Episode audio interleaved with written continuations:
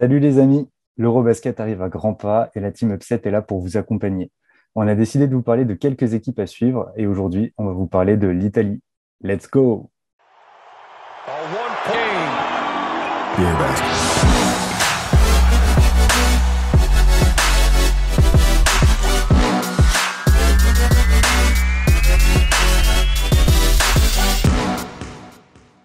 Alors, pour parler aujourd'hui de l'Italie en vue de cet Eurobasket, je suis accompagné d'un fidèle au poste, un bien connu, le roi des Spurs, le spécialiste des stratégies popoviciennes, Romain. Salut Romain. Salut Mathieu, comment ça va? Je suis ravi de te, retrouver. Pareil, tout content d'être là avec vous aujourd'hui pour parler basket et en plus de l'Eurobasket qui va donc commencer en septembre. Et donc, on va attaquer sans plus tarder avec l'Italie, un beau gros programme pour les Italiens. Une équipe euh, qui a fini sixième de l'Eurobasket en 2017, qui est restée sur un quart de finale aux Jeux Olympiques, perdu contre la France, et une équipe qui a envie euh, bah, forcément de, performer sur cet Eurobasket. Alors, à brûle pour point, comme ça, tout de suite, tu les places comment, ces Italiens? Outsider, contender, favori? Alors plutôt, euh, plutôt allez, entre le contender et l'outsider, euh, parce qu'il y a plein, plein d'interrogations autour de, cette équipe. On s'était fait un petit jeu, euh, notamment euh, qui avait été demandé sur Twitter, c'était notre top 10. quel top 10 on voyait et, en reprenant mes notes, ben moi je les voyais à la huitième place, voilà, parce que je voyais pas mal de monde autour. Après, forcément, on l'a fait il y a, il y a déjà un petit moment. Et euh, les effectifs ont pas mal bougé. Donc, comme ça, euh, ouais, je dirais, euh, je dirais ouais, 7-8. Ce qui est déjà pas mal pour eux. Hein. Ça veut dire potentiellement déjà un, quart de finale. Après, c'est vrai que la demi, ça pourrait être un petit peu plus compliqué. On va regarder un petit peu le roster, mais c'est vrai qu'il y a quand même des joueurs de talent. ils ont toujours cette star Gallinari, le joueur estampillé NBA, archi expérimenté. Et finalement, pas mal de joueurs aussi qui, qui ont évolué l'année dernière à un niveau Eurocup ou Euroleague avec Fontecchio, Nicolo Melli, Achille Polonara, euh, Magnon, euh, Pajola aussi avec euh, la Virtus. Tu la trouves comment cette équipe au niveau de sa constitution? Y, il y a des points forts, des petites faiblesses? Alors, euh, les faiblesses vont tout de suite être ciblées. Ça va être le secteur intérieur, notamment le poste 5. Il y en a pas de. Alors, il y en a deux pour l'instant, mais qui euh, ont plus euh, un rôle de, de, de partenaire d'entraînement ou de joueur de banc avec Billy Gay et Tessitori. Donc ça va être un, point important pour eux. Ça va être euh, quelles réponses vont-ils avoir euh, face à des, équipes euh, typiquement comme la France avec un Rudy Gobert et avec des, vrais intérieurs de métier.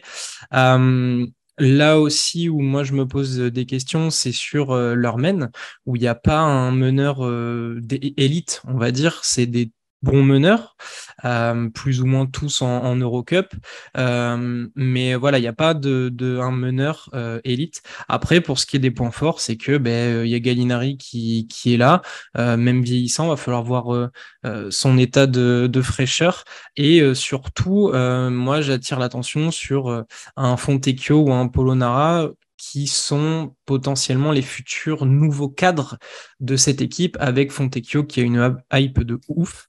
Euh, donc voilà, et euh, forcément, on va les attendre, que ce soit euh, tous ceux que j'ai cités, plus du Delavalé ou du Datomé sur ben, le shooting. Voilà, ils vont être là sur là-dessus. ça va être un point important à surveiller, ça aussi. Et je crois que tu as plutôt bien résumé les choses. Concernant ce point faible sur le poste 5, on les a vus euh, notamment face à la France en préparation, débuter euh, leurs 5 majeurs avec un Polonara qui du coup se décalait sur le poste 5. Et il n'est pas improbable d'avoir des associations entre Meli, Polonara et Gallinari, où il y en a toujours deux sur le terrain pendant qu'un souffle, afin d'avoir un secteur intérieur un peu, un peu euh, talentueux, on va dire, sans vouloir faire un jeu à Biliga ou Tessitori, mais avoir un maximum de chances de, de leur côté. Une équipe qui, a priori, comme tu le disais, va aussi beaucoup reposer sur son adresse, sur du shoot, beaucoup de shoot.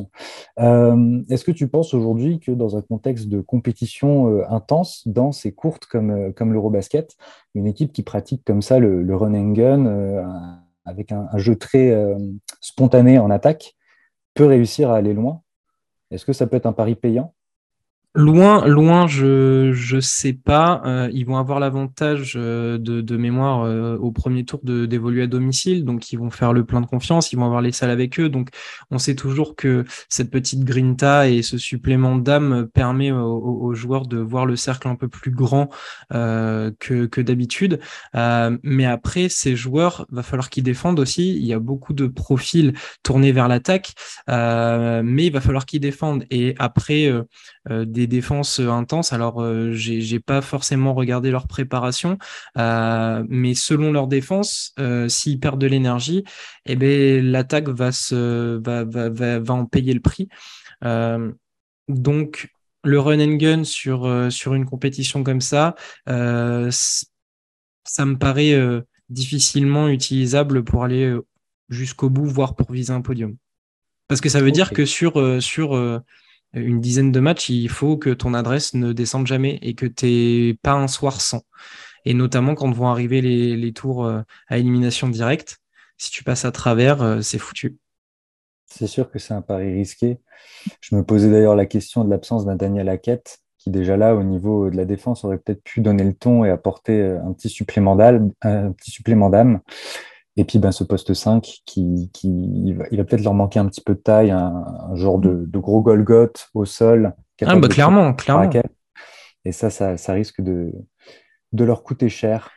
Euh, maintenant, euh, on peut se poser aussi la question, euh, comment dire, de l'état de forme un petit peu des stars, notamment d'un Gallinari. Est-ce que Gallinari peut nous sortir une grosse compétition, porter l'équipe? Et puis, euh, est-ce qu'il peut y avoir une, dynamique positive qui s'installe dans, ce groupe?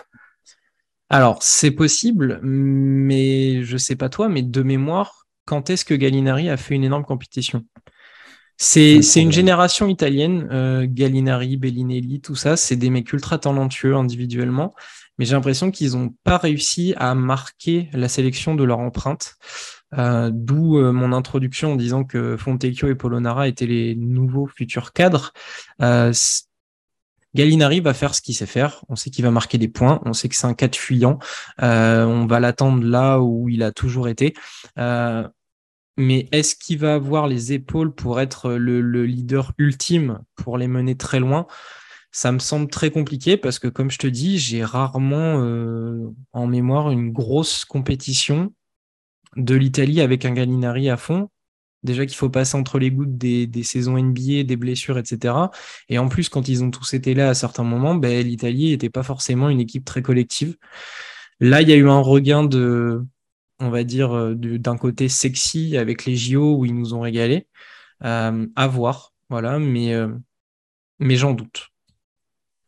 Ok, très bien. Est-ce que tu aurais un, petit joueur à suivre, à recommander, euh, à recommander sur la compétition, quelqu'un qui pourrait être intéressant, porter un petit peu cette équipe? Alors, soit euh, un, joueur un peu surprise que, tu sens vraiment comme, euh, comme capable de faire de belles choses, ou une star, un joueur en tout cas qui aura une importance dans ce groupe? Alors, s'il y avait une petite surprise, personnellement, j'ai hâte de voir euh, il a fait une grosse saison en Italie. Il me semble même qu'il a été MVP avec Breccia. Euh, il a failli partir, il a prolongé. Euh, donc j'ai envie de voir ce garçon qui a beaucoup de talent, euh, voir qu'est-ce qu'il peut faire. Est-ce qu'il peut tirer son épingle du jeu sur un poste 2 qui, qui, où il y a de la place? Mais moi, forcément, le, joueur à suivre, ça va être Simone Fontecchio. oui, bah forcément, ancien de Berlin, ancien de Vitoria, des clubs que j'aime beaucoup, avec un, un, avenir radieux puisqu'il a signé à Utah. Donc c'est le joueur que je vais forcément suivre parce que clairement pour moi c'est lui le futur gros joueur de l'Italie dans les années à venir. Ouais, je te rejoins euh, sur le joueur, effectivement, Fontecchio, euh, futur gros joueur, et peut-être aussi euh, celui qui cristallise un petit peu le mieux le style de cette équipe italienne, avec une vraie capacité à shooter, du vrai tir. Ce que j'ai vu un petit peu de cette équipe italienne aussi, et là-dessus il peut faire du bien, c'est cette capacité à aller chercher aussi un peu de jeu au poste. C'est l'un des rares à le faire dans une équipe où, en gros, les cinq joueurs se placent derrière la ligne à trois points et attendent le moment pour dégainer. Et puis, il a cette capacité aussi d'être ultra mobile dans le jeu sans ballon. Et ça, c'est forcément un vrai plus. Là, où l'Italie peut, alors ça, sera peut-être vérifiable sur d'autres d'autres équipes, mais, mais quand on fait le compte, il y a quand même une dizaine de joueurs qui avaient participé au JO déjà, et il y en a 11 qui étaient de l'aventure sur les derniers matchs de qualif qui ont eu lieu, qui ont eu lieu au début juillet, il me semble, ou fin juillet. Ils étaient 11 sur la fenêtre internationale de juillet, donc est-ce que ça permet une continuité qui va leur donner euh, euh, un socle pour, euh, pour faire une bonne compétition. Peut-être, mais ça peut jouer en tout cas cette expérience ensemble. Oui, bon, on a pu voir quelques images, notamment sur le banc avec l'entraîneur Pozzeco. On sent qu'ils sont assez unis, assez, assez solidaires entre eux et c'est sûr que ça sera un vrai plus. Bon, après, je te cache pas que je suis un peu triste que Bellinelli ne soit pas de la partie. Parce que, pourtant, il a l'air très chaud pour la reprise Euroleague, mais. C'est clair. Bon, il se préserve pour le reste de la saison. Il faut voir ça comme ça. Tu as autre chose à dire sur l'Italie? Non, bah, ça, ça, me paraît bon. Bon, bah parfait. En tout cas, les gars, c'était un plaisir de parler d'Italie. Et puis maintenant, il n'y a plus qu'à suivre. Bon Eurobasket.